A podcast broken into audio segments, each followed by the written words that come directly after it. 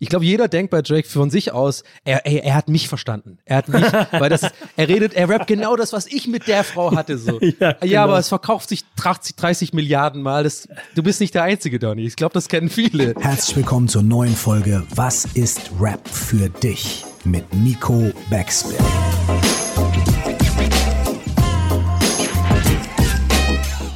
Mein Name ist Curse, nie vergessen.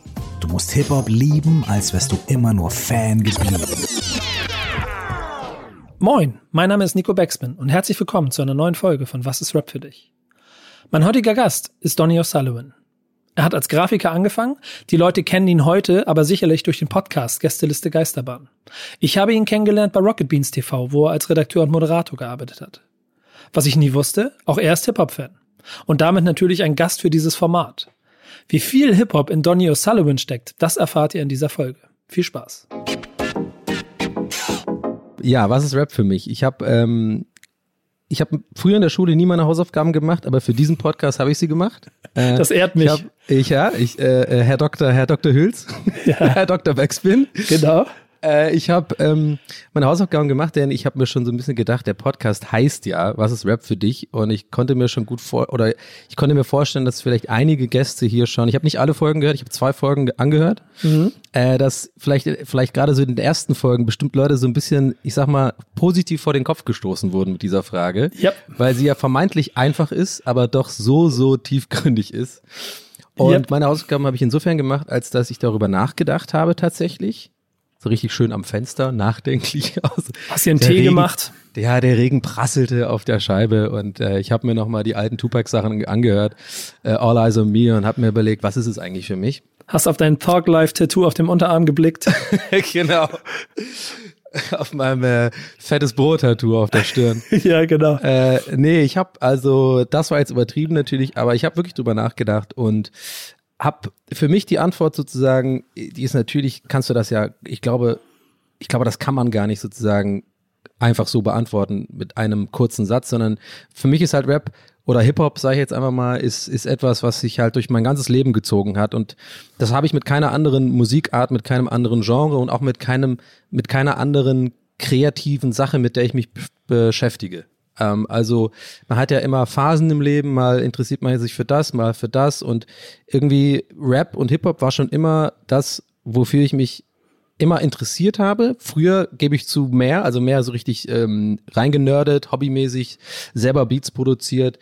Ähm, ich war großer Fan von Seven Allen Esoteric und Pete Rock und so diese ganzen äh, und Jay Dilla, so die ganzen Beatmacher war immer so eher mein Ding. Und natürlich auch, ich denke mal, die meisten werden auch Tupac genannt haben, so von den Anfängen und so ist es halt einfach so. Bei mir war das nicht anders. Äh, und naja, und heutzutage habe ich mich halt reingenördet eher und auch dafür richtig interessiert. Und heutzutage ist halt eher so, für mich, ich höre immer einfach gerne Rap, wenn ich nicht weiß, was ich sonst hören will. Und dann weiß ich mal genau, welche Art von Rap bringt mich. Ich bin ja jemand, der gerne so seine, Stimm seine Stimmung amplifiziert sozusagen mit Musik. Das mache ich ganz gerne. Das heißt, wenn ich echt schlecht drauf bin, dann höre ich gerne auch Musik, die mich weiter schlecht drauf macht. So. Und wenn ich gut drauf bin, genau das Gegenteil. Wahrscheinlich haben das alle Leute. Okay, ich bin jetzt, ich bin jetzt nichts Besonderes wahrscheinlich damit, aber. Nee, aber es ist ja schon eine emotionale Bindung zur Musik. Und gerade Rap, finde ich, hat, also rein aus Fernsicht, so viele schöne Elemente, dass du genau das erreichen kannst. Also, mm. wenn du aggressiv bist, kannst du noch aggressiver durch die Musik werden. Ja. Du kannst, kannst dir Tristesse und Verzweiflung, aber auch Kraft und Halt für das holen, weil ich finde, es ist textlich auch immer so viel da drin, wenn, also, und, und wenn es manchmal nur eine Punchline ist. Mm. Kannst du dich aber an den Moment erinnern, als du so das erste Mal in Kontakt gekommen bist? Und wer war derjenige, der dich quasi mit dieser Sucht in Verbindung gebracht hat? Ich, ich verbinde eine ganz frühe Erinnerung tatsächlich mit, ich weiß nicht, warum ich mich so daran erinnere und ich weiß auch ehrlich gesagt nicht, ob das wirklich meine tatsächlich erste Erfahrung mit Rap war. Aber ich weiß noch genau, dass bei mir hängen geblieben ist als erste Erinnerung ähm, I Wish I Was a Little Bit Taller von CeeLo. Oh, krass. Das war einer der, der Tracks, die ich, wo ich noch mich dran erinnern konnte, dass als ich das gehört habe, mich das sofort geflasht hat und ich das sofort mega interessant fand und gut fand. Und diese Art Beat war auch dann lange und eigentlich bis heute so das, was mir am meisten gefallen hat. Ähm, so diese, keine Ahnung, ich weiß nicht, wie ich das beschreiben soll, diese Art Instrumental, aber irgendwie hat das mich äh, richtig gecatcht. Und das wenn ich direkt das zweite nennen darf, was irgendwie so ein bisschen Widerspruch dazu steht, ist, glaube ich, die zweite Erinnerung, die ich habe, die mit Rap zu tun hat. Das war eine ganze Phase, das war in der Schule und das war Deutschrap, komischerweise. Das war mit fettes Brot auf einem Auge blöd. Ah, okay, Album. also auch schon Mitte der 90er, Mitte, Ende der 90er, ne? Genau, also ich bin der Jahrgang 84 und ja. Genau, das müsste ja dann, das kann ich jetzt gar nicht sagen, wann das rauskam, aber ich glaube, ich hab's, kann auch sein, dass 96 wahrscheinlich oder sowas, ne? Nee, das müsste dann früher gewesen sein, weil die haben ja, es ist, es ist 1996, meine Freundin ist weg, das war ja ein Album später oder zwei. Hm, ich glaube, auf Angel Blöd ist 95, ich bin mir gerade nicht ganz sicher, aber ja. auf jeden Fall irgendwie in die Mit-90er-Phase. Genau, ich habe das aber kann auch gut sein, dass ich das erst später, als also nachdem es rauskam, irgendwie für mich entdeckt habe sozusagen. Aber ja. Das ist ja auch zu der Zeit immer noch so ein bisschen was anderes gewesen. Da ist ja nicht am Release sofort alles da gewesen, sondern ja. man hat ja auch ein bisschen gesucht und ist dann irgendwann auf Dinge gestoßen. Insofern ich kann das auch voll nachvollziehen, dass man ist für mich ja selbst auch immer noch manchmal schwierig, es direkt einzuordnen. Es ist aber de mhm. facto mhm. fettes Brot in einer Phase, wo sie auch groß und äh, schon deutschlandweit auch Bekanntheit langsam erlangt haben, ne, durch ja. verschiedene Sachen. Ich weiß noch irgendwie, dass ich immer das Lied Mitschnacker auswendig ja. konnte. Dieses Mitschnacker, Mitschnacker. Stark. Äh, Bumschnacker, hier kommen die Mitschnacker. So. Ja, sehr, sehr gut. Das ist die Mitschnacker-EP, die ist noch ein bisschen früher und da ist es noch wirklich der Untergrund. Ah, okay, ja geil. Und also das kannte ich dann und dann äh, jetzt das wird dich vielleicht immer ich ich habe auch das Gefühl, das ist immer das ist ein Fact, wo man auch äh, Rap, also Leute, die mehr im Thema sind als ich, noch ein bisschen fast zum beeindrucken kann. Ja, Aber es ist eher Zufall bei mir gewesen und zwar war das coole Scheiße von Main Concept, war oh. so eins meiner ersten Alben, die ich gekauft habe, mit DJ jetzt, explizit. Und, jetzt hast äh, mich, Bruder. David P und so, das war voll mein Ding. Ey. Ich habe vor allem zu der Zeit halt auch Graffiti ähm, war ich sehr interessiert dran. Ähm, gebe ich immer sofort zu, nein, ich hatte einfach die Eier nicht dafür, äh, tatsächlich malen zu gehen. Aber ich habe tatsächlich sehr viel auf dem Papier gemalt. Und äh, war auch gar nicht so schlecht. Ich bin da später auch Grafikdesigner geworden und sowas. Also ich hatte, glaube ich, schon immer so ein leichtes Talent für solche Sachen. Und ich habe in der Schule immer gemalt. So. Ich habe immer, also halt, aber immer nur auf dem Papier so. Gab aber einige Crews, äh, in Tübingen, mit denen ich auf jeden Fall abgehangen bin und sowas, die aktiv gemalt haben. Da werden natürlich keine Namen genannt, aber es war so voll meine, meine Sache, so Graffiti. Und ich weiß auch genau, warum ich das so geil fand, nämlich dieses äh, Album äh, Coole Scheiße ist so ein richtig geiles Piece vorne und äh, wo, wo David P. und explizit sozusagen diese, diese typischen 90er-Style, äh, so diese Charaktermäßig gemalt worden sind. Und ich weiß halt noch, dass ich sowas immer in meinem Zimmer gehört habe, wo ich noch zu Hause gewohnt habe und mir das angeguckt habe und das angehört habe. Und das war für mich so voll diese Hip-Hop-Welt, zu der ich aber überhaupt noch keinen Zugang hatte. So. Also ich habe ein paar Leute abgehangen, aber ich wollte immer diese Adidas-Schuhe auch haben und so abhängen und freestylen und sowas. Ja. Das ist total lustig, dass im Übrigen, ich glaube, du hast dadurch, dass du dir die Folgen schon angehört hast, auch schon so ein bisschen die Struktur meines Fragenkataloges, die ich an weitestgehend mit allen Gästen immer so ähnlich durchgehe, um ein bisschen abzuklopfen, wo sie herkommen, was sie gemacht haben. Ja. Du, du rennst quasi durch die Fragen, die ich noch stellen wollte, schon durch. ich, muss, ich muss versuchen, das überall so ein bisschen aufzubrechen, ja. ähm, weil du auch schon ein bisschen über Kultur gesprochen hast. Aber gerade mhm. wenn du so ähm, diese ersten Gehversuche oder von Deutschrap auch schon so ein bisschen mitbekommen hast in ganz jungen Jahren. Hast du es auch als das wahrgenommen, dass es was anderes war, dass es besonders war, dass es halt nicht jeder kannte, dass es so man, man, man vielleicht auch in der Schule, also bei mir war es so, als ich in der Schule war, da war ich halt original der Einzige erstmal mit der Kappe und mhm. alle anderen haben mich doof angeguckt, als ich so ausgesehen habe. Oder hast du schnell auch Leute um dich rum gehabt, die den gleichen Film hatten? Ähm, nee, bei mir war das ein bisschen anders. Ich glaube, dass äh, ich bin ja ein bisschen jünger als du und ich glaube, ich habe das schon so mitbekommen, dass das schon die coolen Großen gehört haben, sozusagen, die Aha. ich immer cool fand auf dem Schulhof. Ich war da so, weiß ich nicht, vielleicht sechste, siebte Klasse und ich habe immer schon so, ja, ich hing, hing da schon auch gerne so selber auch in der Raucherecke ab, obwohl ich da nichts zu suchen hatte eigentlich und ich fand auch immer so die ganzen Leute, die Skateboard gefahren sind und so irgendwie so Hip-Hop-mäßig unterwegs waren, fand ich irgendwie immer cool und ähm, da wollte ich immer dazugehören und da habe ich natürlich mich auch informiert oder so mitbekommen von dem einen großen Bruder von einem Kumpel oder sowas, was hört der, was hat der für Alben zu Hause? Und dann hat man das so ein bisschen dadurch kennengelernt. Und diese, wie gesagt, diese coole Scheiße, also das Album damals von Main Concept, das habe ich halt wirklich, so habe ich das immer gekauft sozusagen. Damals, da ist man bei uns noch in den, in den Plattenladen gegangen, so und hat CDs durchforstet und ich habe die nach Hülle gekauft immer. Ich, so was fand ich, was sah cool aus so und deswegen ja mit dem Graffiti, da war ich interessiert dran und dann war das so ein geiles Piece vorne drauf und dann dachte ich so, ey, das höre ich mir an und dann habe ich das halt rauf und runter gehört, dieses Album. Ja, krass. Und ja, das war so dann mein Zugang. Aber ich habe das jetzt nicht wahrgenommen als irgendwie, ja, das ist jetzt, man fühl, ich fühlte mich jetzt nicht wie ein Vorreiter, der jetzt was ganz anderes Cooles macht oder sowas, sondern das war schon ein bisschen etabliert, auch bei uns in der Schule. Hip-Hop war halt schon so ein Ding auch da schon. Hast du es dann auch als Kultur verstanden und wahrgenommen? Weil du hast ja selber von Graffiti auch schon gesprochen oder mhm. Also, dass es eine Hip-Hop-Kultur gibt, dass das aus den USA kommt, dass es da, mhm. da also gerade in den Anfängen in Deutschland fast eine Lehre war und dass da dann noch ein Breaker mit in der Ecke tanzen musste und so. Also hast ja. du das als etwas, als etwas in dieser Form wahrgenommen oder nur so stückweise quasi ein cooles Element nach dem anderen für dich entdeckt? Also, ähm, wenn ich ehrlich bin, dann auf jeden Fall müsste ich sagen, erst danach. Es ist ja wie so oft in, bei Sachen im Leben, äh, erst jetzt weiß ich sozusagen, wenn ich zurückblicke auf bestimmte Phasen, was da eigentlich Sache war. Und genauso war das mit Hip-Hop. Also, als ich damals mit solchen Leuten abgehangen bin. Und ich war nun mal wirklich in so einer Clique drin mit, mit Leuten, wo eigentlich haben wir Hip-Hop-Kultur gelebt, so, aber einem war das damals gar nicht bewusst oder es war kein Thema, dass wir gesagt haben, hey, wir sind Hip-Hopper oder sowas, sondern uns hat halt die Musik verbunden, den ähnlichen Geschmack und das Abhängen im Park jeden Tag und ein bisschen skaten gehen und bei dem einen zu Hause, der hatte schon zwei äh, zwölf Zehner, da haben wir so rumgemixt und sowas und äh, dann hatten wir auch ein Jugendhaus und da haben wir auch ähm, donnerstags immer gefreestylt sozusagen, uns im Keller getroffen, Pfanner Eistee und, und auch hier und da mal ein Bier und dann haben wir da einfach gefreestylt und wenn ich heute zurückdenke und allein wie ich jetzt gerade merke, was ich da aufgezählt habe, das ist ja eigentlich Hip-Hop-Kultur Kultur genau. sozusagen. Das ist dieses Abhängen zusammen, dieses ähm, ja auch das, das, das, wir haben auch, ich konnte zum Beispiel nie freestylen, aber ich habe immer gerne mitgemacht. So, ich habe immer auch gerne mal irgendwie äh, vier Zeilen äh, gespittet so und hab's halt voll verkackt, aber ich, ich mochte das mit den Leuten abhängen, die, die das aber gut konnten so. Und wir hatten echt, also ich habe manche meiner schönsten Erinnerungen sozusagen aus meiner ja, Pubertä Pubertätsphase, sag ich jetzt mal, äh, so achte Klasse, neunte Klasse, so waren immer diese, diese Tage, wo man so unbe unbeschwert einfach ähm, im Sommer da irgendwie auf der Wiese gechillt hat und dann noch mit, mit so einem, wir hatten so, ich klinge jetzt wie so ein Opa, aber wir hatten halt echt noch so einen Tape-Recorder, wo man einfach Kassetten reingemacht hat und dann hat man dann irgendwie so irgendwie ähm, so Tapes aus Amerika gehört und haben den ganzen Tag dazu abgechillt und das war das war so hat uns gereicht so als Entertainment so. Und ja, ja. kennst kennst du den Film Mid 90s ja, natürlich, habe ich gesehen. Von Jonah Hill, der äh, ja. äh, sein, sein, seine Debüt, sehr, sehr guter Film, sehr gut gefallen. Deswegen mochte ich den Film auch so, weil er mich sehr erinnert hat an meine. Genau Kindheit. das, oder? Weil ich finde die ganze Ästhetik, das ist für mich echt ein Filmtipp, mhm. weil wenn du Bock auf diese 90er Ästhetik hast und einfach auf dieses Abhängen, äh, dieses Gefühl davon, so den Vibe ja. aufzufangen, das ist, ist, macht dieser Film so ziemlich krass, finde ich. Und das ist genau das, ja. was du gerade beschreibst. Und auch dieses so, was der Film ja auch gut macht, finde ich auch so, die, zu, zu dem ganzen Abhängen, so dieses, ey, Jonas macht heute Abend eine kleine Party bei sich oder so, ja. weißt du, und dann ist man da halt hingegangen und dann hat man irgendwie so ein bisschen Sangria getrunken oder keiner Ahnung, mit den Mädels rumgeknutscht und das war so der ganze, halt keiner, keiner am Handy oder so, weißt du, das war einfach, ja. Gut, aber deswegen meinte ich ja eingangs, ich finde, man muss immer aufpassen bei solchen nostalgischen ähm, Ausflügen, dass dass eigentlich, ich, ich tendiere auch manchmal dazu, sozusagen meine Schulzeit zu ähm, romantisieren, so, weil ich war immer in der Schule jemand, der eher Scheiße gebaut hat und so, aber ich mochte die Schule immer so, weil ich bin da gerne hingegangen, weil ich mit Leuten abgehangen, mit Mädels flirten, in der Raucherecke chillen, so keine Ahnung.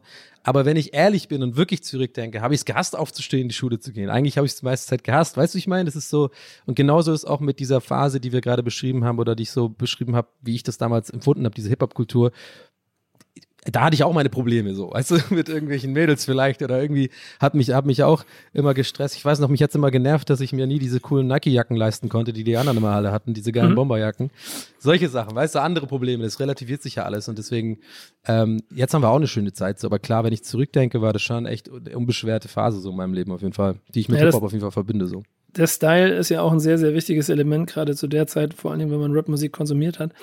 Ähm, aber vielleicht, bevor wir vielleicht da nochmal drauf eingehen, du hast ja eben schon ein bisschen von Freestyle gesprochen, ne? mal so Hand aufs Herz.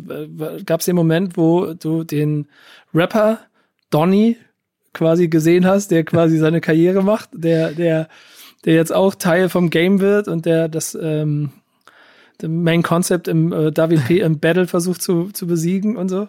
Nee, auf gar keinen Fall. Aber, ein großes Aber, und zwar hatte ich das mit, ähm, mit Patois, also mit, mit Dancehall. Also ich konnte, das ist echt so ein Ding, das, das glauben mir bis heute, glaube ich, die Leute nicht, weil es so schwer nachzuvollziehen ist, weil es wirklich so war. Äh, nee, weil es nicht, weil es wirklich so war, weil ich einfach überhaupt, also ich bin ein weißer Ire, so, und konnte halt wirklich ähm, damals bitten wie ein Jamaikaner. Also ich habe wirklich das, ich habe richtig Patois gelernt, also die, die jamaikanische Landessprache ähm, habe ja ein Soundsystem gehabt. Ich war immer der Typ, so, alle ganz mal in die aus, putte die Hand in die und sowas. Ich habe das immer geschrien und hab das und dann habe ich immer gespittet so und habe auch äh, Texte geschrieben so dieses alle ganz mal in die place, putte die Mann in die wanna smoke pepper eh so war immer so auf der Bühne mit so einem Handtuch und so und äh, habe dann meine äh, habe dann meine meine Dinger gemacht und habe dann auch Lieder produziert sozusagen zu Hause irgendwie mit dem mit dem SM58 und sowas da irgendwie äh, auf billigste Art und Weise mit so einem Vier-Track-Recorder halt so auf die Rhythms konnte man ja einfach spitten, die aus Jamaica kamen, weißt du, so diese ganzen Das war ja immer so dieses Ding. Und da das in Tübingen halt sehr vermischt war, diese Hip-Hop- und Reggae-Szene war sehr eng in Tübingen so. Und es ist ähm, deswegen so das Gegenteil von so einer Gangster-Hip-Hop-Stadt, sondern eher so dieses Happy, Happy, Happy-Stadt. So, weißt du, so Hippie, mhm. Hippie-Hip-Hop so ein bisschen. Aber für uns war das cool.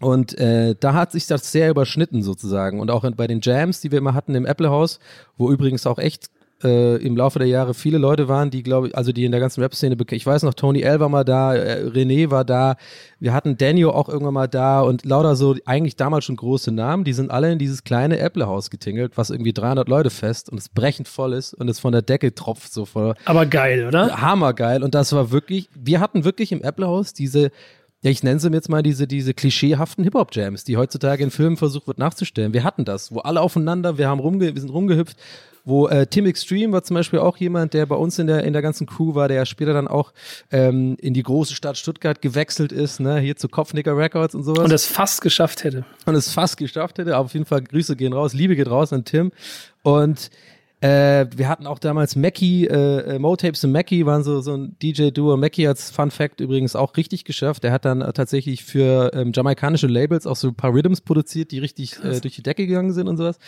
Naja, auf jeden Fall die ganzen Leute, das war immer sehr verwoben, auch mit diesem Dancehall Reggae. Das heißt, bei unseren Hip-Hop-Jams war auch super oft, dass um eins oder so auch gerne mal so ein, äh, so ein Dancehall-Beat äh, gedroppt worden ist und die und die, die Rapper trotzdem drauf gerappt haben und so. Und da kam ich natürlich dann mein, mein großer Moment. Der kleine weiße Junge mit den pechschwarzen Haaren, der, ich war auch echt so ein bisschen so ein kleiner Piefke so und war irgendwie 15, 16 Jahre alt und ich habe das halt Folge, ich hatte da meinen großen Moment so zwischen den ganzen Rappern da äh, habe ich dann auf Jamaikanisch gespittet und ich konnte die Leute halt immer so voll überraschen, weil alle sich dachten, hä, der sieht überhaupt nicht aus wie das, wie das klingt. Und Aber das ist ein geiler so Effekt. Ja, es war eine super, super Erinnerung auf jeden Fall. Und danach, weißt du, so, das ist ja auch dieses Ding, ich finde, Respekt ist halt auch was ganz Großes im Hip-Hop so. Und danach einfach dieses Abchecken mit den anderen, so auch wenn es Leute verkackt haben, so auf solchen Jams, die wurden immer abgecheckt. Das ist einfach gut, dass du dich getraut hast. Du hast dich jetzt gerade getraut, vor den 300 Leuten da einfach irgendwie äh, dein Herz da rauszurappen und was zu freestylen on, on the spot und also nicht bei, also bei anderen. Weißt du, ich fand das irgendwie krass. Hat das irgendwie auch dazu geführt, dass du am Ende den Karriereweg gemacht hast, den du gemacht hast? Ähm, nee, gar nicht. Bei mir war das, bei mir hat sich das ganz anders entwickelt. Also im Endeffekt ein bisschen, da, da müsste ich jetzt kurz ein klein bisschen ausholen, aber wir haben in diesem besagten Apple House dann auch selber einen, einen Regular gehabt, aber das war nicht Hip-Hop, das war dann diese, so eine, so eine Soundsystem-Veranstaltung. Also jeden Freitag war das, glaube ich, da haben wir unser Sound gehabt, so. Und äh, das war auch gut besucht und ich war dann derjenige bei uns, wir, wir haben zu viert dieses Soundsystem gemacht ähm, und ich war bei uns sozusagen der MC, also ich habe das die ähm, bei so Soundsystems, bei, bei so Reggae-Dingern ist es so, das, das ist der Typ, der anheizt sozusagen mit dem Mikrofon, da macht man dann so ein Echo auch drauf. Wir haben so ein Soundboard gehabt mit so einer Tröte und so ein Scheiß und äh, habe immer Warm-up aufgelegt und dann halt quasi, wenn es voll war, also ab 1, 2 habe ich halt die Leute angeheizt und auf jamaikanisch da Sachen ins Mikrofon gebrüllt. So. Und bei dieser Veranstaltungsreihe da hat jemand gebraucht, der die Flyer macht. Und ich habe die Flyer halt einfach angefangen zu machen, weil ich der Letzte war, der sich dafür nicht gemeldet hatte. Sozusagen. Ich musste es halt irgendwie machen. Mit Coral Draw, weiß ich noch genau.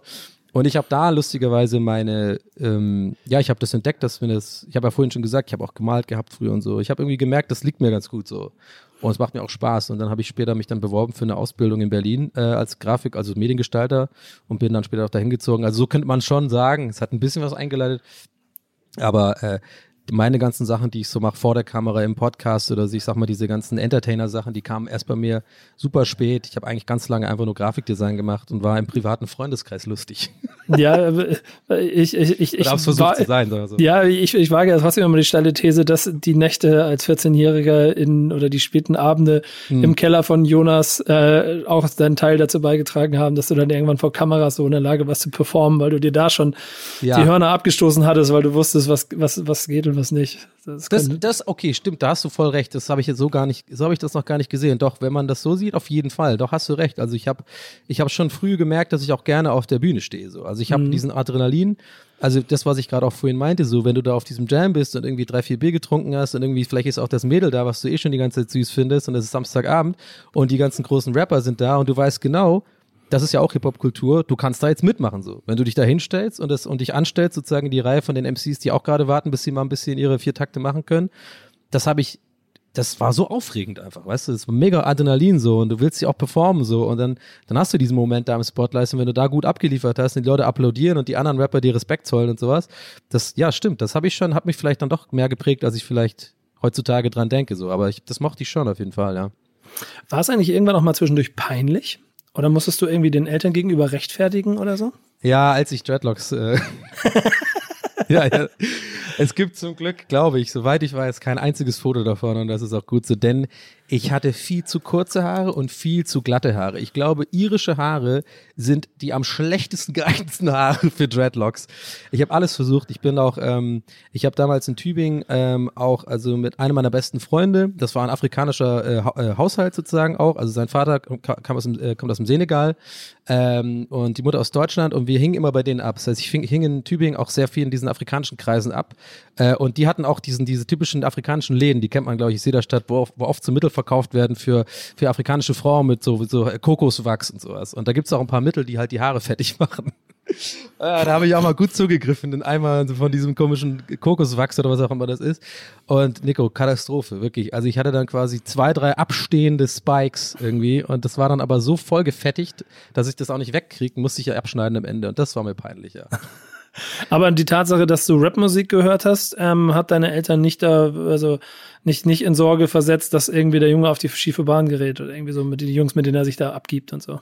Nee, gar nicht. Also ähm, ich bin ja quasi ohne Vater aufgewachsen. Meine Mutter ist äh, A, eh cool, wenn es um Musik geht. Also die hat auch selber einen guten Musikgeschmack. Äh, und also sie hat jetzt kein Hip-Hop, aber die war schon immer cool unterwegs. Die hat immer auch The Doors gemocht und so und ein paar, paar gut, die guten Bands so. Und ähm, die hat das, glaube ich, auch gar nicht so groß mitbekommen. So, ähm, ich habe das für mich einfach immer auf dem Walkman gehört oder bei mir im Zimmer und so. Das war eigentlich kein Problem. Nee.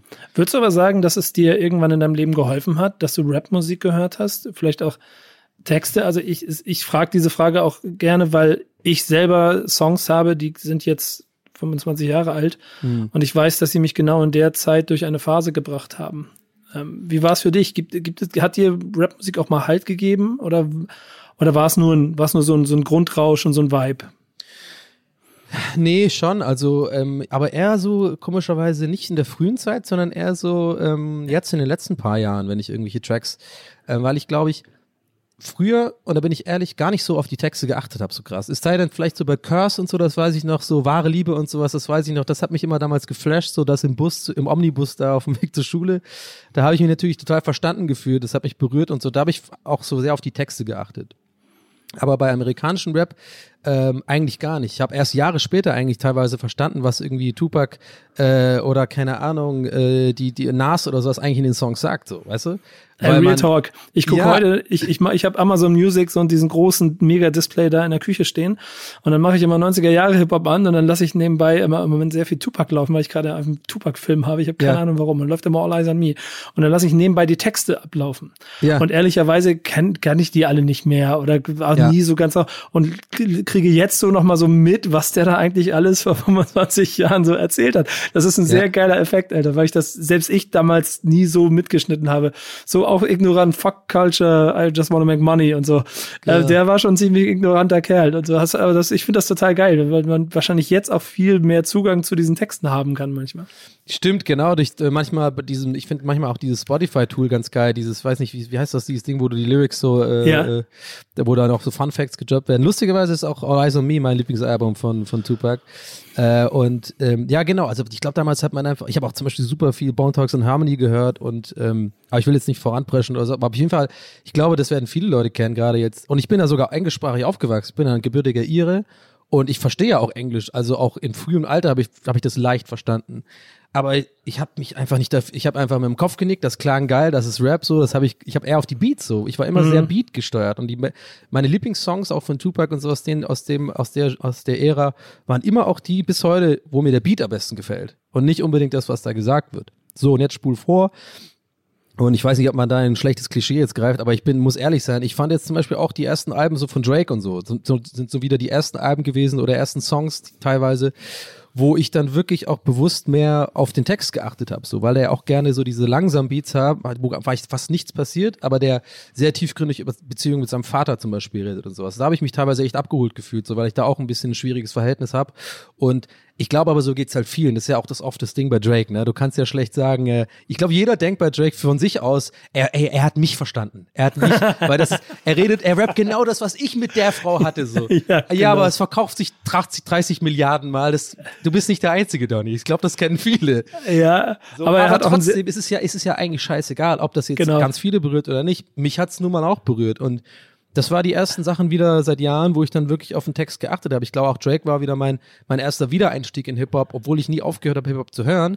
Ich habe super lang einfach bis dahin auch die alten Sachen immer noch gehört, so. Auch super ja. viel so Common und äh, ich mochte also die ganzen Jay Diller Sachen und so Slum Village und so, das waren so meine, das waren so meine Sachen, Nas und ich habe da einfach immer wieder die alten Sachen gehört so und ja ich glaube, ich glaube, am Ende des Tages ist natürlich die Zeit, in der man mit Rap äh, groß wird und das, was musikalisch dann da auf einen einprasselt, ist das, was sich prägt und das, was wie ein Baumstamm dich auch die ganze, dein ganzes Leben lang nicht loslässt. Mhm. Und dann hängt es ein bisschen davon ab, wie zugänglich bist du für neue Sachen. Und diese Theorie, nach dem Musikgeschmack sich irgendwann in den 30ern nicht mehr weiterentwickelt, das ist nicht von der Hand zu weisen. Ähm, ja. Rapmusik gibt einem aber, glaube ich, die Möglichkeit, dass man, und das, ich bin, bin da auch immer sehr dankbar dafür, auch dass, dass du trotzdem Einstiegsmöglichkeiten wieder hast und selbst wenn du es nicht willst, aber trotzdem irgendwie verstehen kannst, was auch äh, 14-jährige Rapper machen äh, heute, weil sie ja. irgendwie äh, auf, in der gleichen Welt rumschwirren. So gibt es oder kannst du dich an dieses eine Album aber erinnern, das dich besonders geprägt hat? Ist es dieses All Eyes on Me von Tupac oder gibt es noch eins, das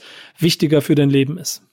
Es ist auf jeden Fall das All Eyes on Me, weil das ist ein Album, das habe ich in der Zeit sehr, sehr viel gehört. Also ich war eine Zeit lang auch so ein bisschen auf der, auf der halbschiefen Bahn da. Äh, das war noch so, ja, das war so ein bisschen die Zeit, da habe ich auch sehr viel Gangster-Rap gehört und ich war auch, ähm, ich, ich bin so jemand, ich bin halt auch nur mit Ausländern aufgewachsen, so gerade zu der Zeit, weil ich halt selber auch mich immer sehr komisch gefühlt habe in der deutschen, deutschen Schulsystem. Ich habe halt sehr viel Scheiße gebaut in der Schule, also ich rede jetzt so siebte, achte, neunte Klasse, so die Gegend so rum. Und ja, Schiefebahn war es jetzt nicht krass. Es war jetzt nicht irgendwie, ich kann mich jetzt nicht vergleichen mit Leuten, die, weiß ich nicht, in Wittenau aufgewachsen sind oder irgendwie oder in Frankfurt oder in irgendwelchen wirklichen Problembezirken, ja.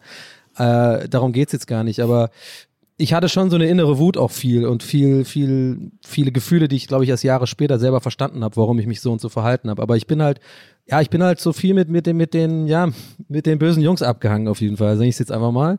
Und zu der Zeit, das prägt, hat mich irgendwie krass geprägt, weil das war eine Zeit, dann habe ich sehr viel halt auch, also Me und ähm, die Tupac-Sachen auch gehört, auch sehr, also The Dogfather und sowas fand ich auch super. Dieses Snoops Upside Your Head und sowas, das war halt, ich habe mich, war so ein kleiner Gangster halt, weißt du? So, im heutzutage würde ich sagen, ja, der, der hat eine Stelle verdient. Der, ich glaube, ich habe mich auch nie richtig geprügelt mit irgendjemand, aber ich habe mich gefühlt, als würde ich mich gerne, weißt du?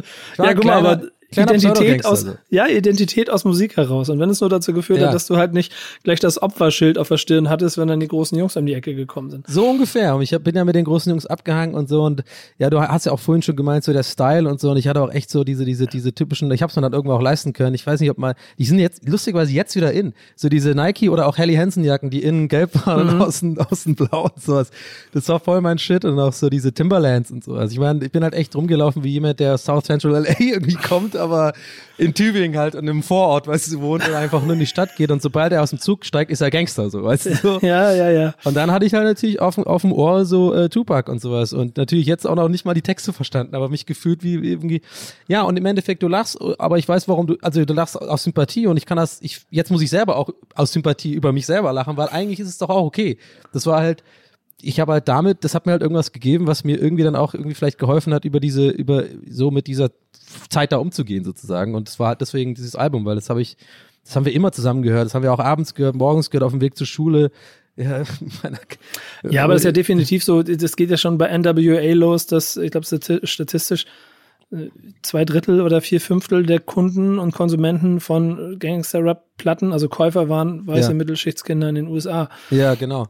Ähm, das, das wird wahrscheinlich auch immer so bleiben, dass es das Spiel mit den bösen Jungs ist und dass man da sich seine paar Euro oder Dollar quasi seine Eintrittskarte kauft, um irgendwie mit denen ein bisschen zu chillen. hast du ja. auch Konzerte dieser Art, also und Festivals eigentlich durchgespielt in deinem Leben oder ich war, und vor ähm, Bühnen gestanden? Ja ich, bin, ja, ich bin generell nicht so ein, so ein äh, Festival- und Konzertgänger. Das war ich noch nie. Das ist immer schon so ein Ding, was auch manchmal Leute nicht so ganz verstehen können. Genauso wie, dass ich halt keine Mayonnaise mag. Das ist, das sind so die großen Themen, wo Leute einfach sagen, hä, warum?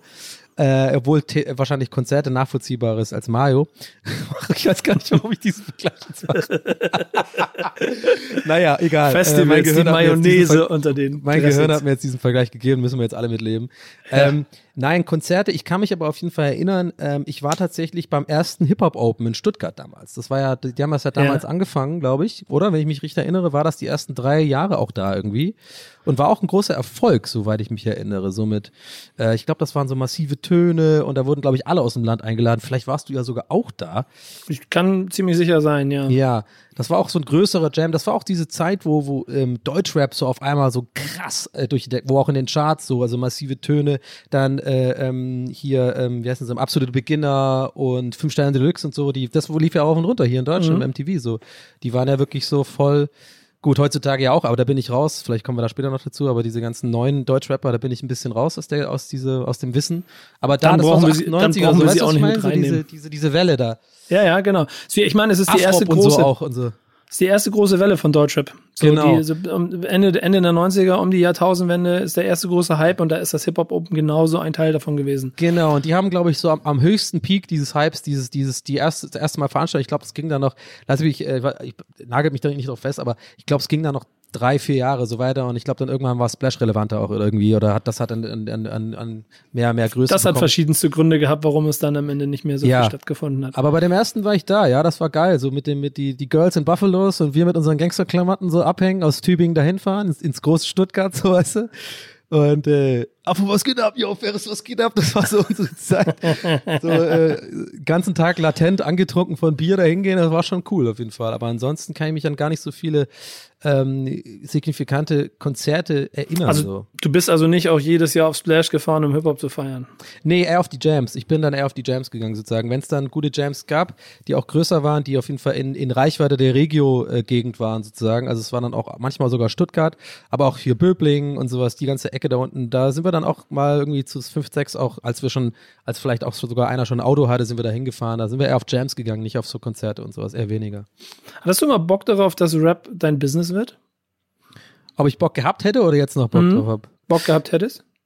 Nee, wie gesagt, das ist so ein bisschen die ähnliche Antwort wie die Frage von vorhin. Also ich habe das nie, das war einfach so eine Phase in meinem Leben und ich habe bis heute höre ich das halt noch so, aber ich hatte nie diesen, diesen, ich habe das auch nie so als sowas gesehen so. Genau, ich hatte nie so diesen Hustle-Gedanken in Bezug auf Rap. Ja, hast du andersrum dann aber beruflich mit Rap zu tun gehabt? Und konntest du Expertise einbringen?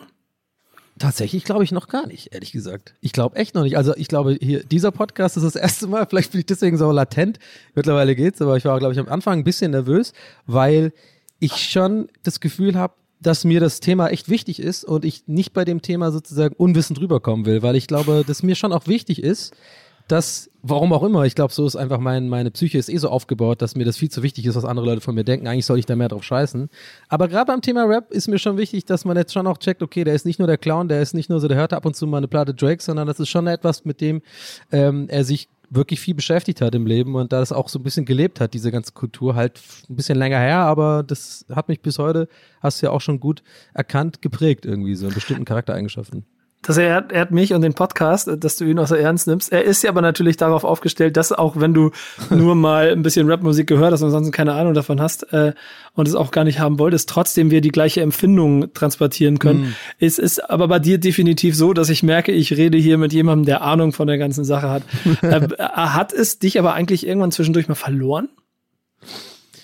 Ähm Du hast ja gesagt, es war immer ein bisschen da, aber da, dadurch, dass die Epochen gekommen sind und äh, für Hörer, die es nicht wissen, zusammengefasst, in, in den Nullern ist Ende der Nuller oder Ende der 90er, ja. von der Nuller ist Hamburg, Stuttgart groß, dann kommt Berlin, übernimmt für ein paar Jahre und macht den Gangster-Rap populär, dann ist eine Rezession, dann ist eigentlich Rap offiziell in den Medien tot, dann kommt Casper Materia ja, und heute, stimmt. heute haben wir, ähm, also ich rede jetzt nur von Deutschland erstmal, ne, und heute mhm. haben wir in den in, äh, in der Vielfalt und in der Breite ungefähr alles, was man so da draußen haben kann. Und es ist größer ja. denn je ist ganz gut, dass es gerade nochmal so die, also wie, wie geil schnell du diese Timeline abgespult hast, die aber voll stimmt so. Das ist voll gut. So dieses, ja, genau, da kam Rezession, dann kam Martin und, und Casper und so. Ich glaube tatsächlich dann, dann eher so die Martin-Casper-Phase, so das war, also ich nehme die jetzt aber auch, wie du es gerade gemacht hast, bezeichnend für, für so eine Ära, wo die, glaube ich, die populärsten waren. Das war so eine Phase, da konnte ich wenig anfangen mit, mit, äh, äh, oder mit dem, was da rauskam. Ähm, Also ich habe jetzt auch absolut, das ist halt, ne, es ist ja jetzt nicht persönlich gemeint oder sowas. Ich, die sind bestimmt coole Typen, aber ich mochte, ich mochte die Musik nicht so gerne, so von Materia und so. Ich fand das für mich immer so ein bisschen, da hat mir dieses so, weiß ich nicht, irgendwie, das hat mich nie so richtig abgeholt so. Und lustigerweise hast du gerade diese diese Berlin Anfangsphasen. Ich hatte halt auch echt diese ganzen Ansagentapes und sowas und diese ganzen äh, äh, äh, taktlos Sachen und sowas. Du hast zu der Zeit auch in Berlin gelebt, oder? Genau, ich habe da, ich bin nach, ich bin 2004 nach Berlin gezogen, aber ähm, okay, dann war's. Ja dann war es ja schon ein bisschen da. Das heißt, da war schon ein bisschen aber, da, ja, ja, genau. Aber trotzdem, man muss, du musst den Vibe ja quasi in der Stadt gespürt haben, dass alle sich so dafür gefeiert haben, dass Berlin jetzt auf der Karte ist und die ja, ja. Deutsche auf links dreht. Ja, vor allem, und das wird jetzt für die ganzen Berliner da draußen, Represent OSZ Medientechnik äh, äh Wittenau. Oh, represent, Leute, das war meiner, da musste ich immer hinfahren. Das ist nämlich da gleich um die Ecke vom Märkischen Viertel. Da musste ich immer äh, äh, so Blockunterricht hinfahren, eine Woche lang immer und dann zwei Wochen Betrieb. Und äh, da hat man das schon gemerkt, vor allem in der in der Schule davor, so, wo so ein bisschen, das war so da, da wir waren in der Druck- und Medientechnik und davor war so eine andere Schule, wo es irgendwie so, äh, wo die Leute, keine Ahnung, was da genau unterrichtet war, aber da waren auf jeden Fall ziemlich viele, also rein äußerlich sah das sehr aus wie, wie Leute, die Gangster-Rap mögen, auf jeden Fall.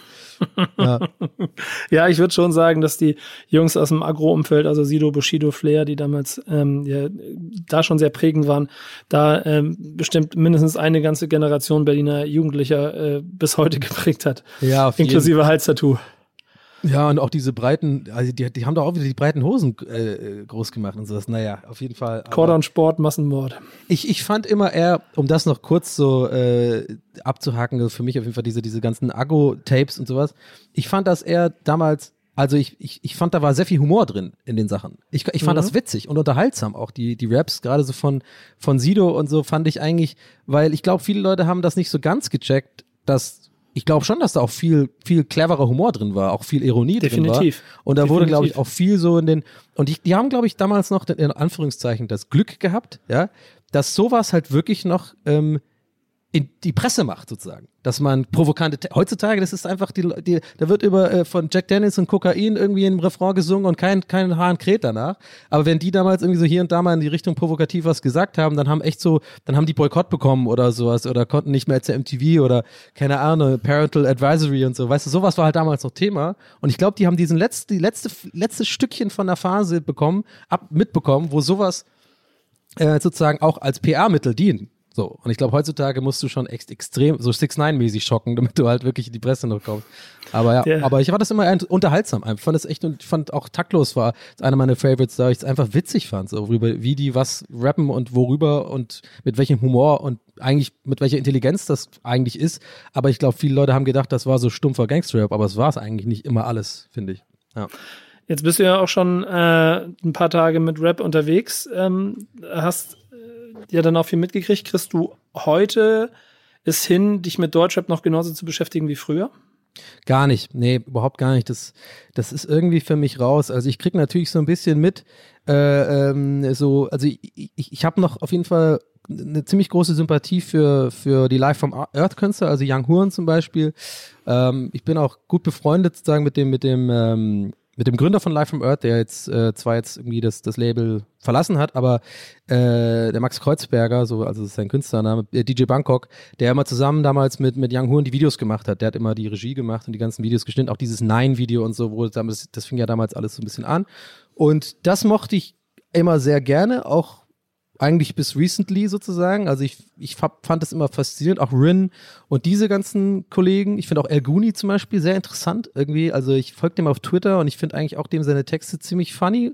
Äh, aber ja. also ich meine das wirklich mit, mit großem Lob. Ja. Aber diese andere Richtung, die man halt, glaube ich, im Mainstream gerade mitbekommt, dieses französisch inspirierte, dieses, dieses, die wo immer so ein bisschen so gesungen wird. Ich glaube, das ist so sehr, so ein bisschen diese Marseille-Richtung ist jetzt in Deutschland irgendwie. Und das ja, Afro-Trap hat ein paar Jahre lang sehr stark dominiert. Ja. Äh, das ist mittlerweile, geht es, äh, geht es wieder stärker zurück, aber vor allen Dingen Palmos Plastik mit Bones und Bruff haben ja damit einfach mal auch genau. Hallen genau. gestürmt, die man wo man es vor Jahre vorher nie für möglich gehalten hat, dass mal Rapper eine Tour spielen mit 15.000er Hallen einmal durch ganz Deutschland. Und das haben die mit dem Sound gemacht.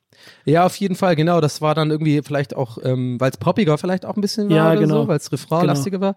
Aber hey, muss man, muss man respektieren sowas. Ich glaube, das haben die Plattenfirmen auch teilweise dann irgendwie auch gecheckt und auch kalkuliert dann wahrscheinlich gemacht, so, ne? Aber irgendwie hat mich das alles, es war so aber man muss echt dazu, ne, Disclaimer, ich habe mich nicht genug damit beschäftigt, das ist jetzt nur so quasi Bauchgefühlsachen aus der Ferne, so wie ich das peripher wahrgenommen habe. Aber für mich war das so eine, eine Soße mit sehr viel Vocoder, sehr viel ähm, forcierte Street Credibility irgendwie und es geht sehr viel um, ich bin der krasseste und so und irgendwie hat so ein bisschen auch hier und da das Tiefgründige gefehlt. So ab und zu mal, wo sind denn noch die Raps, wo es mal wirklich um, um ja, um, um, um Beziehungen, zwischenmenschliche Beziehungen geht, um die Beziehung zu den Eltern, um irgendwie, wo ist man aufgewachsen und sowas. Das waren immer die Sachen, die mich, wenn dann, so mit Texten gekriegt haben, so. Und das habe ich, kriege ich nicht mehr so viel mit. Kann aber sein, dass ich die Sachen einfach nicht kenne und nicht richtig. Ich krieg nur die Sachen, die halt quasi im Mainstream laufen mit, sozusagen. Mhm. Ja, aber es, also das, das Format ist ja, wie gesagt, auch dazu da, nicht, dass du, dass wir abfragen, was du alles weißt, sondern Ja, wie ja. du es ganz persönlich empfindest. Ähm, es ist aber auch wirklich so, dass heute durch die Masse es genau das gibt, was du da haben möchtest. Ähm, also das ist da, das gibt es. Aber durch die Wahrnehmung und durch das, was ähm, medienseitig und dann auch chartseitig präsentiert wird, ist natürlich schwieriger durchdringt als vielleicht noch früher, weil der Geschmack und die, die Art dahinter eine andere ist. Ähm, aber das, das macht es, glaube ich, auch so schwierig, sich heute damit zu beschäftigen. Wie würdest du dann aber deinen Beziehungsstatus zu Rap beschreiben im Moment? Kompliziert. Nein, äh, ich sag mal so, ähm, Beziehungsstatus, ähm, ich würde, ich weiß, große Liebe jetzt nicht, aber so immer mal wieder richtig guten Sex. Sehr gut. Und, und, und um es dann mit, mit der abschließenden Frage des ersten Blockes äh, zu beschreiben, was ist Rap für dich heute? Mm. Was ist Rap für mich heute? Da muss ich jetzt überlegen. Tja. Rap ist für mich heute etwas, was ich nebenher konsumiere und nicht mehr ganz so intensiv seziere und mir sehr viele Gedanken mache, sondern es ist für mich eher leider zu einem Hobby geworden als zu und weg von der Passion sozusagen, wenn ich wirklich ehrlich bin.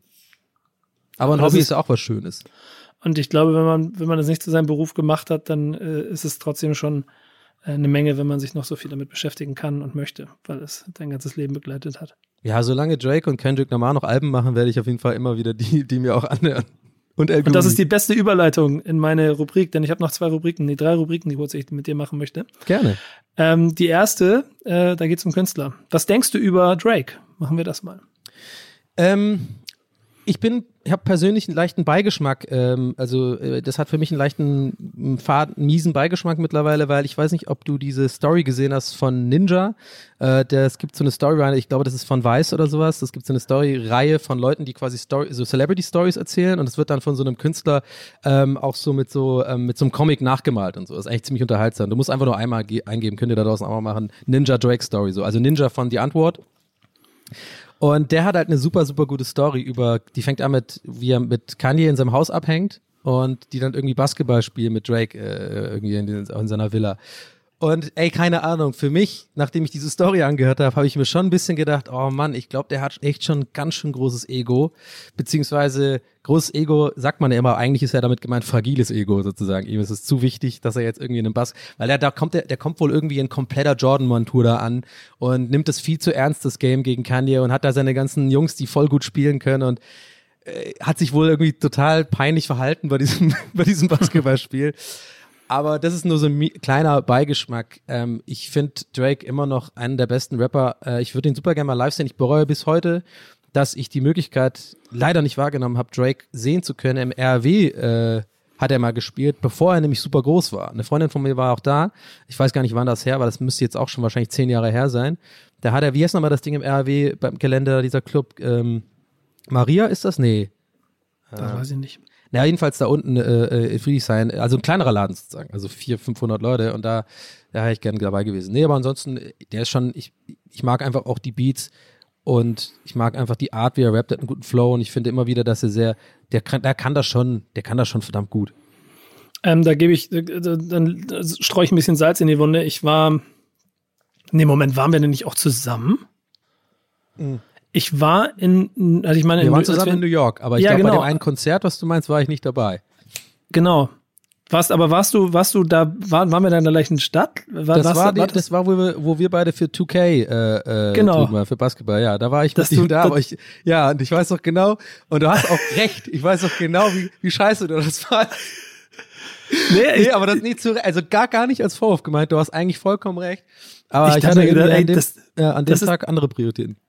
Das ist das krasseste Konzert gewesen, das ich in meinem Leben gesehen Das war habe. Madison Dieses- Square Garden, ne? Madison Square Garden, Ja. Drake, Show, 25.000 Menschen oder 30.000 Menschen in der Halle. Und Migos Diese- war davor, ne? Ja, genau, das Ja. war die Three in the Migos Tour. Und äh, diese, diese volle LED-Bühne, die er alleine performt hat. Hm. Ähm, und halt auch der Effekt, dass du 30.000 Leute im Stadion hattest, die alle jeden Text mitgerappt haben. Ja, ich saß da krass. wirklich und habe hab schon einiges gesehen in meinem Leben, was Rap angeht, und ich war fassungslos Ja. geflasht von dem, was da passiert ist. Insofern, ähm, also wenn du nochmal die Chance hast, mach's, das musst du unbedingt, also den muss man sich auch, irgendwo groß und wild angucken. So, Ja, Asche auf mein Haupt, wirklich. Also äh, auch vor allem äh, für, äh, äh, eigentlich eigentlich nochmal, eigentlich ein, ein Danke an dich, obwohl ich es nicht wahrgenommen habe. Du hast mir auf jeden Fall schon sehr, sehr zu wissen gegeben, dass ich einen Fehler mache, da nicht hinzugehen. Das weiß ich noch. Also das weiß ich noch. Ich habe das, glaube ich, echt unterschätzt. Und spätestens, als ich dann abends die Bilder gesehen habe von, äh, du warst mit dem äh, Dings da, äh, mit dem Dre, oder nicht? Äh, Nee, der Nee. war auch nicht dabei. der war auch nicht dabei, aber auf jeden Fall waren wir alle, die nicht dabei Kollegen waren. von der Agentur war ich mit unterwegs, genau. Genau, ja. Und ja, er sah schon geil aus, gebe ich zu. Ja, schade. Naja, nächstes Mal. Ja.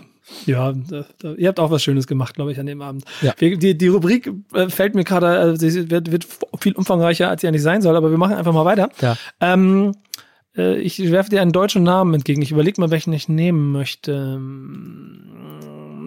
Wir, wir gehen mal zurück in die Zeit. Was denkst du über, weil du aus der Ecke kommst, Max Herre? Ähm, wow, okay, ja, ich fand damals gut die Sachen. Ähm, wie hieß nochmal A, A, A, A, N, N, A und sowas Ja, und genau. äh, immer wenn es regnet und sowas. Und ja, danach dann halte ich mal Freundeskreis. kurz. Das fand ich gut. Die Sachen heutzutage nicht mehr so. Einfach rein musikalisch ist einfach mir zu viel Gesang, zu viel Singer-Songwriter und wenig, zu wenig Rap. Der ist zu wenig hart, der Typ, ne? Vielleicht schon ein bisschen, ja. Also gesprochen als mein innerer Kleinstadt-Gangster. Ja, Ja, genau, genau. Aber Sag ich, den haben wir, zu wenig hart, ja. Den haben wir auch gut herausgearbeitet, aber kommen wir gleich noch zu. Äh, dann lass uns hart werden. Äh, dann, du hast es schon viel gemacht, aber dann erklär mir noch mal, was denkst du über Tupac? Ähm, ich habe da eine klare Meinung. Ich finde, Tupac ähm, ist ein, ich, das haben bestimmt auch viele schon gesagt, aber ich sag's auch einfach, reiche ich mich ein. Ich finde, der ist wirklich ein Poet und es ist auch, glaube ich, keine Übertreibung, wenn man das sagt, denn ich habe mich eine Zeit lang auch echt mit dem ziemlich intensiv beschäftigt und dann auch äh, diese ganze Vorgeschichte von ihm erfahren, dass der kommt ja irgendwie aus San Francisco aus einer komplett eigentlich nicht krass schlimmen Kindheit und sowas und hat sehr viel, äh, ist glaube ich ein sehr sensibles Kind gewesen, sensibler Teenager und hat ja auch ähm, sehr viel Gedichte geschrieben und äh, kam ja eigentlich über das Gedichteschreiben sozusagen äh, zum Rap. Und ähm, ich finde, bis heute hat mich sehr geprägt. Es gibt einen so einen Mitsch- Mitschnitt, wo er, es gibt es auch irgendwie auf YouTube, wo er von einem Polizisten ähm, ja äh, in so einer Verhandlung ist oder wie heißt es hier vernommen wird und ich fand das so krass, wie, wie was für eine intelligente Ausdrucksweise er hat und wie er das geschafft hat, sozusagen diesen offensichtlichen Rassismus, der ihm da in diesem Moment entgegenkommt, trotzdem nicht mit Wut entgegenzuwirken, sondern mit guten Argumenten, die man nachvollziehen kann, selbst als jemand, der nicht schwarz ist oder sowas, sondern und ich finde, das ist immer eine große Kunst, solche wichtigen Themen auch Leuten einer einem dem kompletten Spektrum aller Menschen beizubringen, äh, wenn man genau, genau auf die Texte hört. Und ich finde, das hat er gut gemacht. Natürlich gab es schwierige Phasen. Ich glaube, die ganze Phase mit Su äh, Such Knight, die ist äh, das weiß man ja, äh, Shook Knight meine ich, ähm, das gibt's ja auch einige Dokus drüber, das weiß man, das ist ja auch alles nicht ganz im Argen, da war ja auch einiges im Argen so und die wollten ja nicht unbedingt alles so machen, wie es dann gemacht worden ist, aber dieses Gangster-Image musste halt aufrecht äh, erhalten werden. Ja, also ich, ich habe ich, ich tue schon sehr viel ausholen, aber ich glaube, man checkt so, es ist ein ambivalentes Verhältnis. Also ich, aber unterm Strich sage ich, er ist ein absolutes Genie gewesen und ähm, ein sehr intelligenter, sensibler Mensch, der schon wichtige Themen behandelt hat und die dann auch teilweise auf geniale Weise behandelt hat. Ich versuche ehrlicherweise gerade herauszufinden, weil du, ähm, welcher Deutschrap-Künstler dich eigentlich am meisten geprägt hat, weil wir gar nicht so darüber gesprochen haben. Also ich mir, mir ist aufgefallen, mir fehlt so ein bisschen der Name. Ist mir ist einer noch hängen geblieben, den werfe ich mal hier rein. Was denkst du über Curse? Ähm, ich hätte jetzt, soll ich trotzdem sagen, wer es war eigentlich? Ja. Äh, Ja. Auf jeden Fall David P. Ah, krass. Auf jeden Fall David P. Durch eben coole Scheiße mit meinem Konzept und natürlich auch diese Plan 58 Platte. Die, das fand ich, ich, ich sage auch gleich noch was zu Curse, aber das muss ich kurz noch loswerden. Mach das gerne. Wer, wer das nicht kennt, dem, dem sei das echt auch heute noch ans Herz gelegt. Ich finde das bis heute eine absolut geniale Idee, zu sagen, hey, ich mache eine Platte, die wirklich aufgenommen wird und die ist komplett nur gefreestylt. So, nur Ja. DJ explizit, die Beats von ihm und nur bei sich da in der äh, im Studio und dann sind ja auch irgendwie Gäste da, Blumentopf und weiß, weiß nicht wer alles jetzt gerade aus dem Kopf, aber äh, da gibt's diese paar, äh, da gibt's so ein Ding, da, da redet, rappt er nur über die Zahl 58 und macht halt im Freestyle halt wirklich Rechen, Rechenwege, die sich trotzdem reimen irgendwie. Und klar gibt's hier und da ein paar Wiederholungen, aber für mich ist es echt, sowas finde ich faszinierend, sowas zu freestylen. Und das ist ja auch einer der Gründe, warum ich manchmal ein bisschen genervt bin von diesen Videos, die viral gehen von Amis, wo dann, wo dann steht Freestyle at Big FM oder sowas. Und es ist offensichtlich kein Freestyle aus dem Verständnis, was wir in Deutschland als Freestyle definieren. Weil oft sind ja auch amerikanische Rapper, die, das ist ja gar kein Freestyle, sondern das sind auswendig gelernte Texte, die sie quasi on the spot dann sozusagen, das sind ja quasi halt unreleasede Sachen, die sind aber nicht on the spot gereimt oft. Und das fand ich immer bei David P. Ähm, sehr, sehr gut.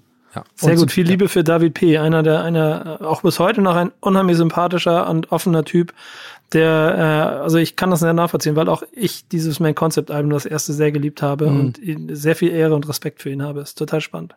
Ja, und zu Curse gar nicht so viel zu sagen. Ich mochte diese alten Alben sehr, sehr gerne. Äh, gerade dieses wahre Liebe, aber ich glaube, das ist so, für die Leute im Jahrgang 84 ist das, hat genau den Spot getroffen, als man damals vielleicht so die erste Liebe hatte oder sowas. Und äh, Und sie ihn gerade verlassen ja, genau. Und auch die Beats, die waren ja auch sehr East Coast mäßig, so die haben mich sehr auch erinnert, erinnert so an die an die Sachen von Nas und so, dieses ähm, weiß nicht, dieses treibende mit sehr viel dieses auch dieses Sample, dieses Samplen von ja alten Jazz Samples, diese sehr diese sehr ein Treffen.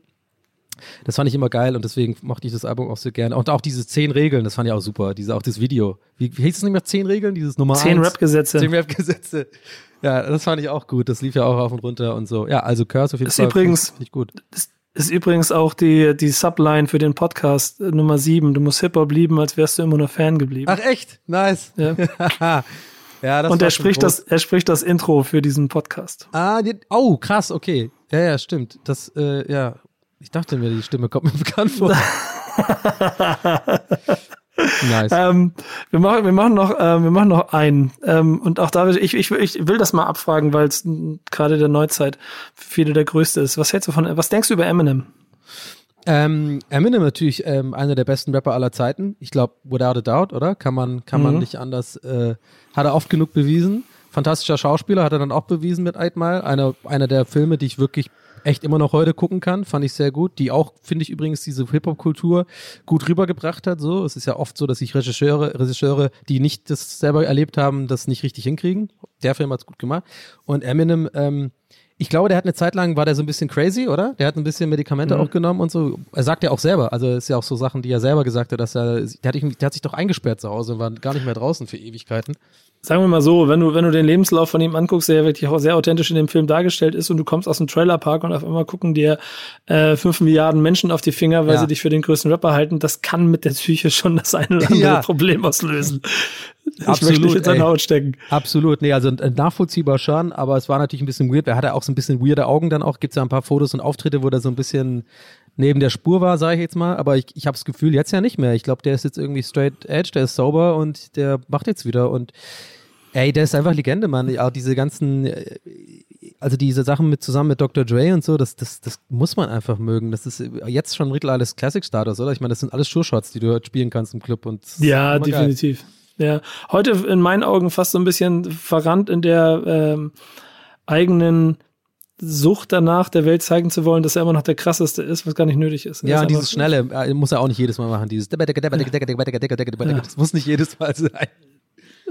Sehr, sehr guter, sehr guter äh, Freund aus meinem engsten ähm, Team sagt immer bei Künstlern, er hat eine sehr harte, steile These aufgestellt, die müssen ein Album machen. Das machen sie, dann ist gut. Dann, dann haben wir das, was wir brauchen. Mehr brauchen wir von nicht von Ja. einem Künstler.